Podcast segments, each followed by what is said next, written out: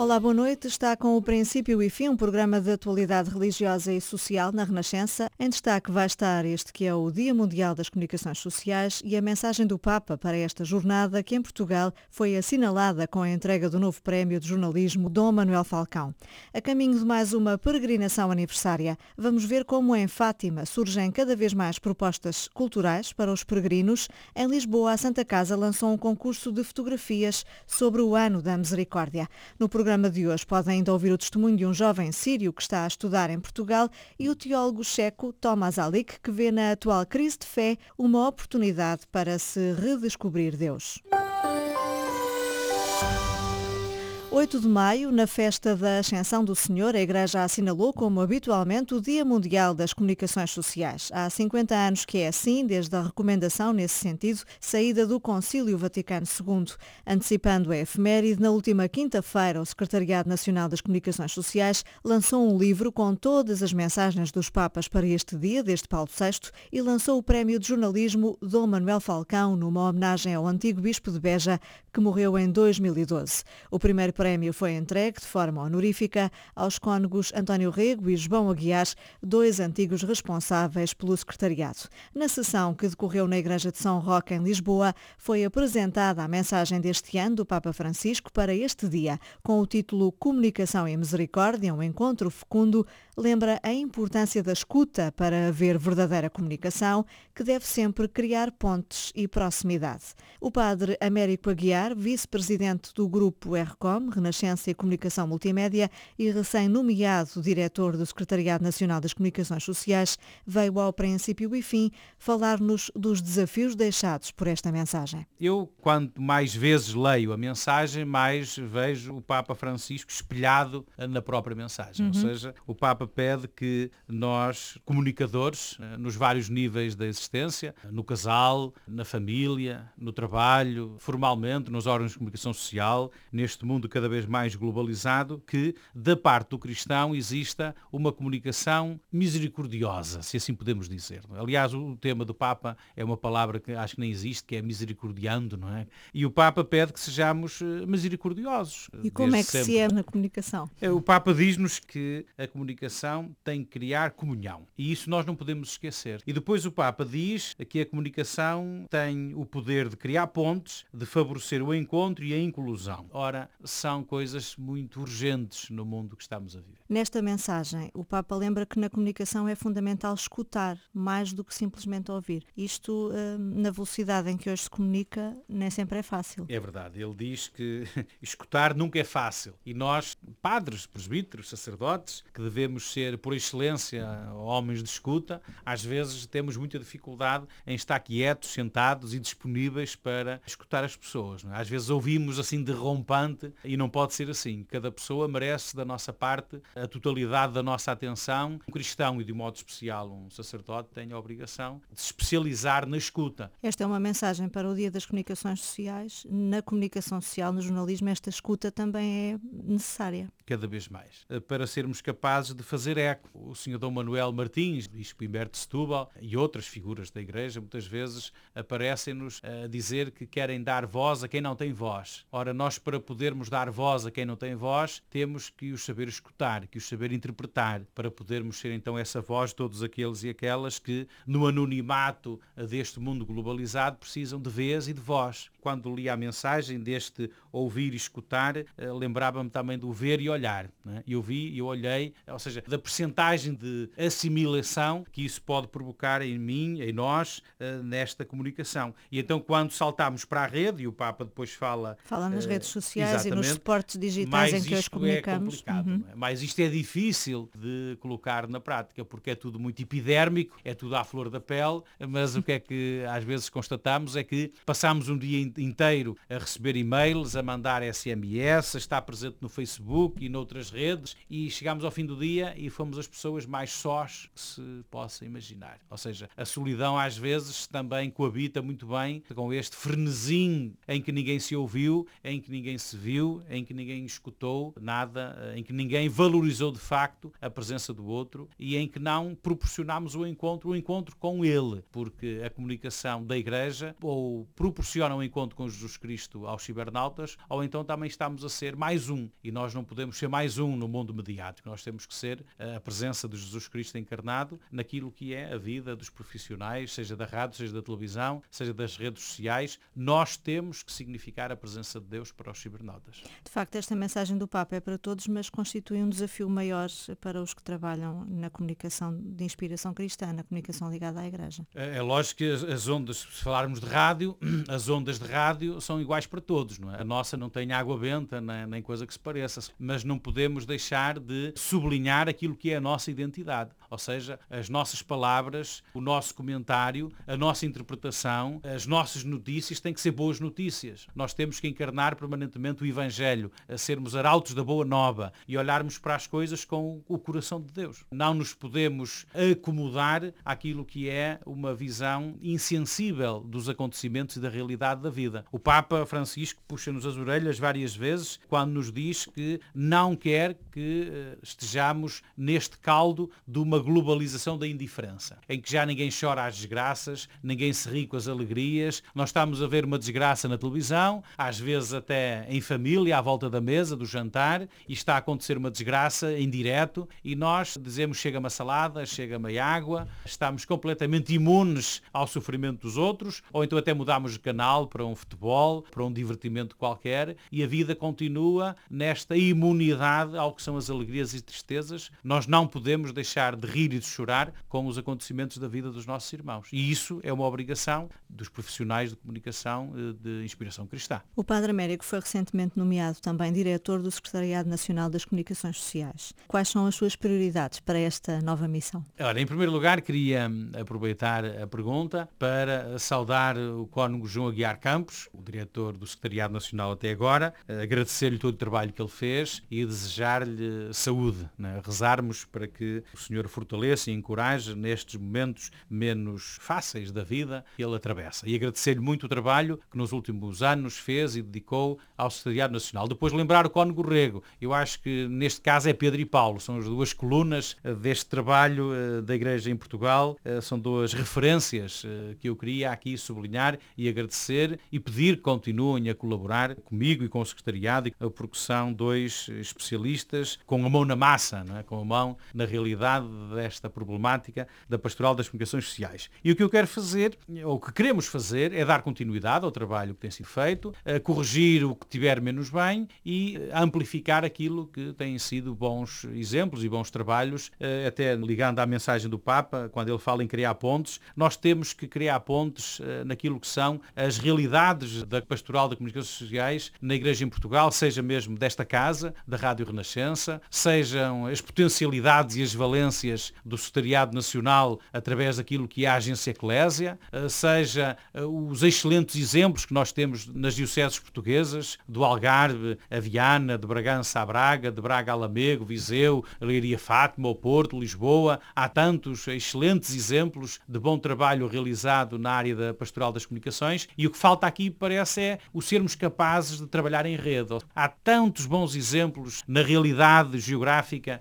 desta igreja em Portugal que eu gostaria de, não é descobrir a pólvora, mas eh, tentar eh, facilitar, ser um catalisador para que os bons exemplos se espalhassem e fôssemos capazes de ir ao encontro daquelas realidades eclesiais que não têm nem eh, recursos humanos, nem matéria-prima, nem materialmente capacidade de trabalhar convenientemente nesta área da comunicação. Ou seja, os que têm bons exemplos e capacidade para trabalhar bem, a sermos capazes de, em rede, dar cobertura àquelas realidades que não têm possibilidades de o fazer. Porque eu acho que a experiência da Pastoral das Comunicações na Igreja em Portugal é muito boa. Os exemplos são magníficos. Falta é, às vezes, como é como as, as pedras do puzzle ou das, das pedrinhas dos legos, às vezes uns encaixes que não estão lá muito bem, para que tudo possa acontecer de uma maneira mais valorizativa para aqueles que são os nossos destinatários, que são a comunidade cristã em primeiro lugar, e todos aqueles e aquelas das periferias deste mundo inteiro a quem nos destinamos. Padre América Guiar, muito obrigada por ter vindo conversar connosco ao princípio e fim.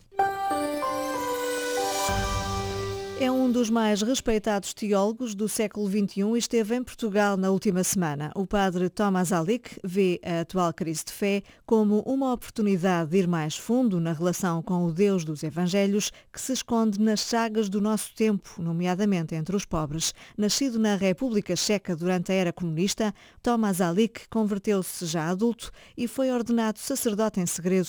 Perseguido pela sua fé, apenas encontrou emprego a trabalhar como psiquiatra com alcoólicos e toxicodependentes enquanto ministrava clandestinamente. É autor de vários livros, três deles publicados em Portugal, onde veio agora dar uma série de conferências em vários pontos do país. O jornalista Felipe Davilés conversou com ele. O mundo ocidental parece estar a passar uma crise de fé, mas para o padre Tomás Salik, um dos mais respeitados teólogos da atualidade, estamos perante um desafio e uma oportunidade. Há que saber, por exemplo, em que Deus dizem não acreditar os ateus, porque até aí pode haver terreno comum. If uh, a non-believer said to me, quando alguém me diz que não acredita em Deus, pergunto sempre em que Deus é que não acredita. Tem de ter alguma imagem de Deus, algum conceito no qual não acredita. Pois de ele explicar a sua imagem de Deus, muitas vezes sou obrigado a responder, ainda bem que não acreditas num Deus assim. Eu também não. Muitos respondem que não são meros materialistas, que sabem que existe algo acima de nós. Este algoísmo é, no meu entender, a religião mais popular do nosso tempo. O sacerdote checo considera ainda que mais importante do que acreditar em Deus é acreditar que Deus é amor e fala do perigo de um cristianismo que não seja reflexo disso.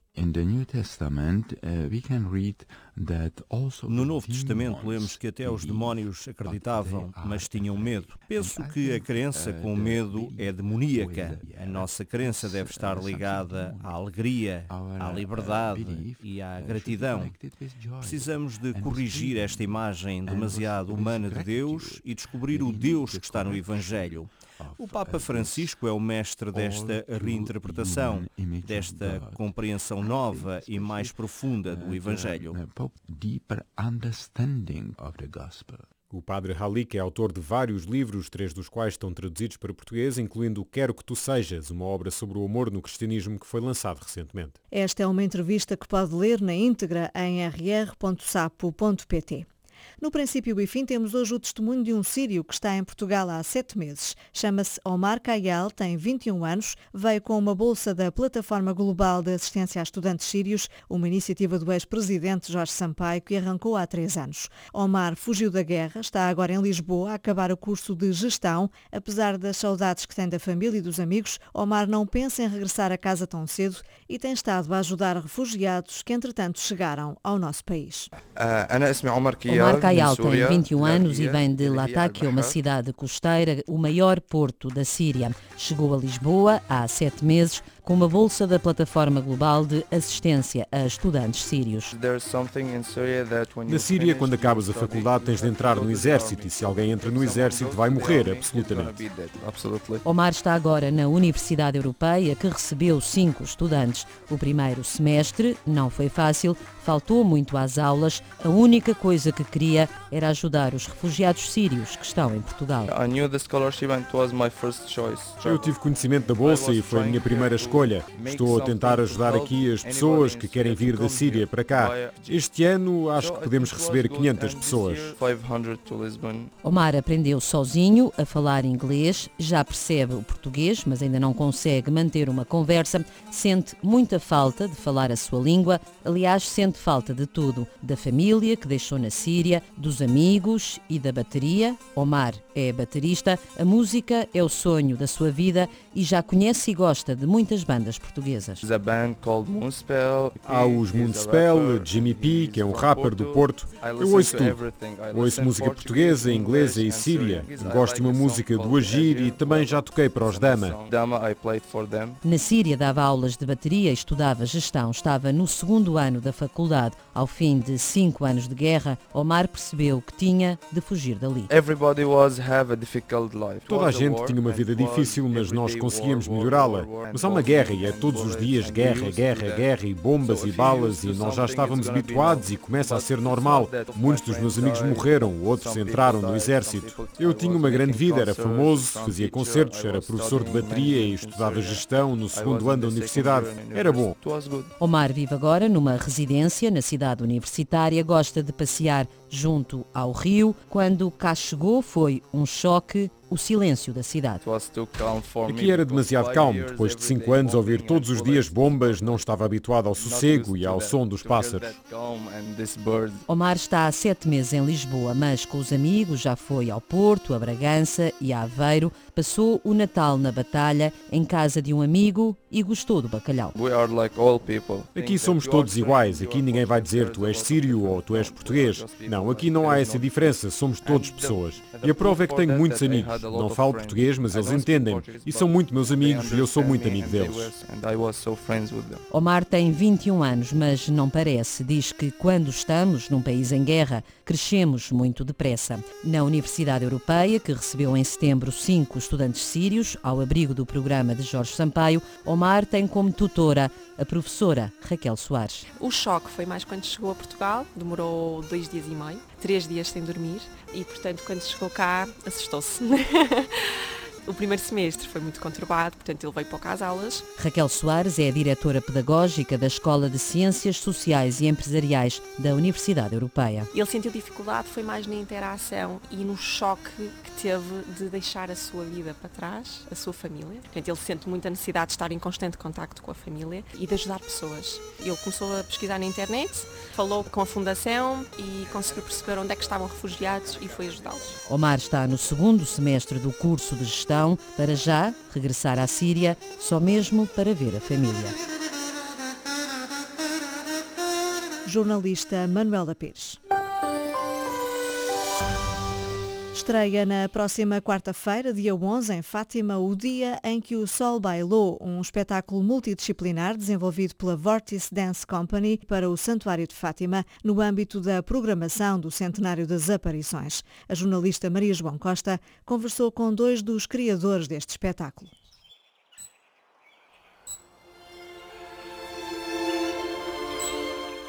O dia em que o Sol bailou tenta trazer para a atualidade a mensagem de Fátima. O desafio para a criação deste espetáculo partiu do Santuário de Fátima e foi dirigido ao projeto Vortex Dance Company, sediado em Fátima há 15 anos. Cláudia Martins explica que tiveram todo o apoio do santuário durante o processo criativo. É uma temática que, antes de mais, nos é muito familiar, porque eu sou de Fátima, trabalhamos em Fátima, o santuário está-nos muito próximo. Em todo este processo tem havido um diálogo muito grande com pessoas responsáveis do santuário, o Dr. Marco Daniel, a irmã Ângela, o, o vice-reitor, especialmente, e para além disso, há a nossa visão artística. O espetáculo, focado na mensagem de Fátima, junta dança, música e vídeo, explica-nos Rafael Carriço, um dos criadores. É um espetáculo, podemos dizer, multidisciplinar, onde utilizamos várias linguagens para ir ao encontro do que queremos dizer. De facto, nós não queremos fazer um, um, espetáculo narrativo, contar o que aconteceu naqueles seis meses. Para nós, a mensagem de Fátima é mais do que uh, aqueles atos históricos. É, de facto, o, o rezai pela paz no mundo, que é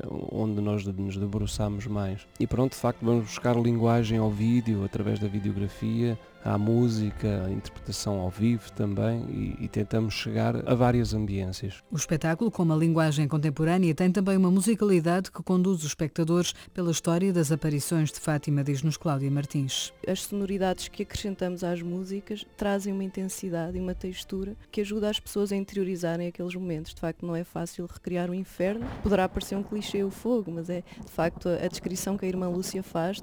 Viam-se corpos cor de bronze a arder, meio transparentes e, será inevitável recorrer a isso. Sobre essas coisas todas, vamos ter uma cenografia muito contemporânea, vamos ter, eu não sei precisar, mas umas 400 velas numa estrutura cinética e tudo isso dá um brilho contemporâneo, atual, que eu acho que é um pouco a imagem, o reflexo do santuário nos dias de hoje. Eu quando entro no santuário não vejo uma coisa de ontem, não, não me cheira a mofo, é uma coisa muito atual, muito, muito clean e penso que o santuário também se vai identificar muito com a nossa criação. Dar uma mensagem atual de Fátima é um dos focos deste espetáculo que tem estreia dia 11 de maio para o público escolar e a 13 de maio às 9 da noite para o grande público no grande auditório do Centro Pastoral Paulo VI em Fátima. Há uma história muito conhecida, independentemente da fé que se tenha, é de facto uma temática que as pessoas estão muito habituadas, que vêm na televisão, mas depois sobre isso queremos pôr o lado contemporâneo, o nosso lado artístico, a nossa visão também atual e queremos trazer a mensagem de Fátima para os dias de hoje. Queremos que as pessoas ao verem o espetáculo se identifiquem com coisas que vão ver ali. Quem estiver a assistir vai ver eh, uma ambiência, uma imagem que provoca um link que nos leva à mensagem de Nossa Senhora. E é aquilo que ela quer nos dias de hoje, porque quando Nossa Senhora em 1917 pediu para rezar pela paz no mundo, eu acho que nós nos dias de hoje também necessitamos de refletir uh, e rezar também pela paz no mundo. Fátima, o dia em que o sol bailou pretende ser um espetáculo para crentes e não crentes. Este espetáculo não é para pessoas cristãs ou católicas, é para todos, porque acho que quando vamos a Fátima às seis da tarde, pessoas sempre a rezar, muitas nem são praticantes, mas vão lá e de facto recebem dali um alento e uma energia e as pessoas rezam umas pelas outras e não há essa coisa de exclusão, pelo contrário de inclusão e o espetáculo também é para toda a gente. E no elenco deste espetáculo há artistas de diferentes nacionalidades e religiões. Começamos com pequenas coisas como ter bailarinos que são ortodoxos e eles benzem, estávamos a marcar uma frase de movimento, eles fazem o em nome do Pai, começam no lado contrário e juntam os três dedinhos como símbolo do, da Santíssima Trindade e começa tudo aí, é, é esse respeito, é esse, oh Alex, olha, ok, eu não tinha percebido, de facto benzemos-nos de forma diferente e penso que em palco esta miscelânea de religiões também foi uma preocupação nossa, porque trabalhamos com estas pessoas e sabíamos que ia, que ia haver ali um, um mix de, de religiões e isso acho que é muito interessante. Após as apresentações em Fátima, o espetáculo estará em cena no Teatro Municipal de Bargança e depois viaja para o Brasil. Reportagem de Maria João Costa. O Santuário de Fátima alargou as visitas temáticas guiadas à exposição temporária que tem no Convivium de Santo Agostinho, na Igreja da Santíssima Trindade. Realizam-se aos sábados e, a partir de agora, também às quartas-feiras. É uma forma de dar resposta a um novo tipo de peregrino. Paula Costa Dias. O Santuário de Fátima passou a efetuar visitas guiadas à exposição temporária patente no convívio de Santo Agostinho na Igreja da Santíssima Trindade. A exposição chama-se Terra e Céu, Peregrinos e Santos de Fátima e tem atraído outro tipo de visitantes que não apenas o peregrino normal. Por isso, o santuário decidiu ir ao encontro das expectativas dos peregrinos que querem obter mais informação e passou a fazer visitas guiadas. Aos sábados, elas são mais generalistas, mas nas primeiras quartas-feiras de cada mês são temáticas, explica o diretor do Serviço de Estudos e Difusão, Marco Daniel Duarte. Fátima é cada vez mais visitada por peregrinos que têm uma exigência cultural que talvez aqui há 50 anos não tivessem. E aquilo que uh, nos apercebemos é que as exposições temporárias estavam a ser muito apreciadas pelos peregrinos, elas são muito visitadas e que os peregrinos nessa exigência nos perguntavam algumas especificidades que numa simples visita sem guia não conseguiam aperceber-se. E é com esse intuito que nós promovemos estas visitas guiadas. Ao sábado são visitas mais generalistas, preparadas para um peregrino que esteja, enfim, a visitar este lugar e queira complementar a sua peregrinação com a visita à exposição temporária. E às quartas-feiras, visitas temáticas mais canalizadas para um público público especializado, que vão já fazer uma análise de objetos específicos, vamos convidar alguns especialistas sobre aquelas matérias e, à volta de determinada peça, encontrarmos uma forma de aprofundar conhecimentos, sempre em ordem àquela peça e em ordem àquilo que são as intenções deste santuário, que é mostrar aquele espólio num contexto mais abrangente ligado à temática de cada ano. Aos sábados as visitas são às 11h30 e às 3h30 da tarde. Nas primeiras as quartas-feiras de cada mês. Elas começam às nove e um quarto da noite e nenhuma delas carece de inscrição prévia. Até este momento visitaram a exposição mais de 70 mil pessoas, um número importante para o Santuário de Fátima. Esta exposição está a ter o mesmo número de visitantes que teve a do ano passado, que foi a que teve mais visitantes de todas as exposições que fizemos. A ideia que nos dá é que os peregrinos já se habituaram a virem ao Santuário de Fátima e a procurarem também este lugar. Ainda durante o mês de maio será possível a quem não pode dirigir-se ao santuário fazer uma visita virtual à exposição na página do Santuário de Fátima. Paula Costa Dias. Na próxima semana decorrerá então a peregrinação aniversária de 12 e 13 de maio, que será presidida pelo Cardeal Patriarca Dom Manuel Clemente. A Santa Casa da Misericórdia de Lisboa lançou um concurso de fotografia. Chama-se Olhares de Misericórdia na Cidade e decorre no âmbito do jubileu convocado pelo Papa Francisco, Ana Lisboa. O desafio foi lançado pela Santa Casa de Lisboa. Os portugueses são convidados a fotografar gestos, momentos ou situações do dia a dia onde esteja presente a misericórdia. Misericórdia.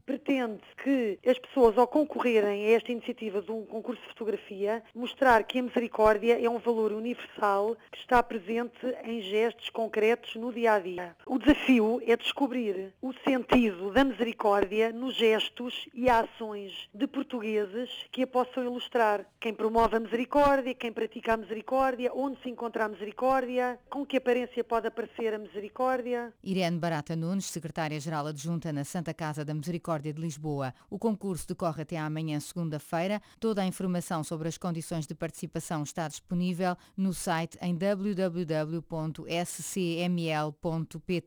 Os trabalhos vencedores são conhecidos até final de junho. Os três primeiros ganham prémio monetário e vão ser expostos num edifício em Lisboa. O primeiro prémio no valor de 3 mil euros, o segundo prémio no valor de 2 mil euros e o terceiro prémio no valor de mil euros. É um prémio monetário, mas que é para adquirir material fotográfico em loja de especialidade. Para além deste prémio monetário, estas três fotografias que ganharem, as pessoas podem ver a sua fotografia reproduzida num edifício da Santa Casa. Quem quiser participar neste concurso de fotografia pode fazê-lo até amanhã. A fechar o programa de hoje, tempo ainda para a crónica esta semana da escritora Maria Teresa Maia Gonzalez. Já aqui vos tenho falado sobre a nova coleção da Paulinas Editora sobre as obras de misericórdia. Desta feita trago-vos uma nota sobre o volume intitulado Rezar a Deus por vivos e defuntos, da autoria de Cristina Simonelli, teóloga italiana que viveu 30 anos num acampamento cigano e é professora de teologia em Verona e Milão. Neste mês de maio, especialmente dedicado à Mãe de Deus, a Igreja lembra-nos o pedido de Maria em Fátima há 100 anos. Rezai o terço todos os dias para alcançardes a paz. O pedido foi feito por três vezes, o que demonstra bem a importância que Maria lhe atribui e que também nós, os crentes, somos convidados a atribuir. Naturalmente, o rosário não é a única forma de oração, ainda que seja uma das mais belas e conhecidas.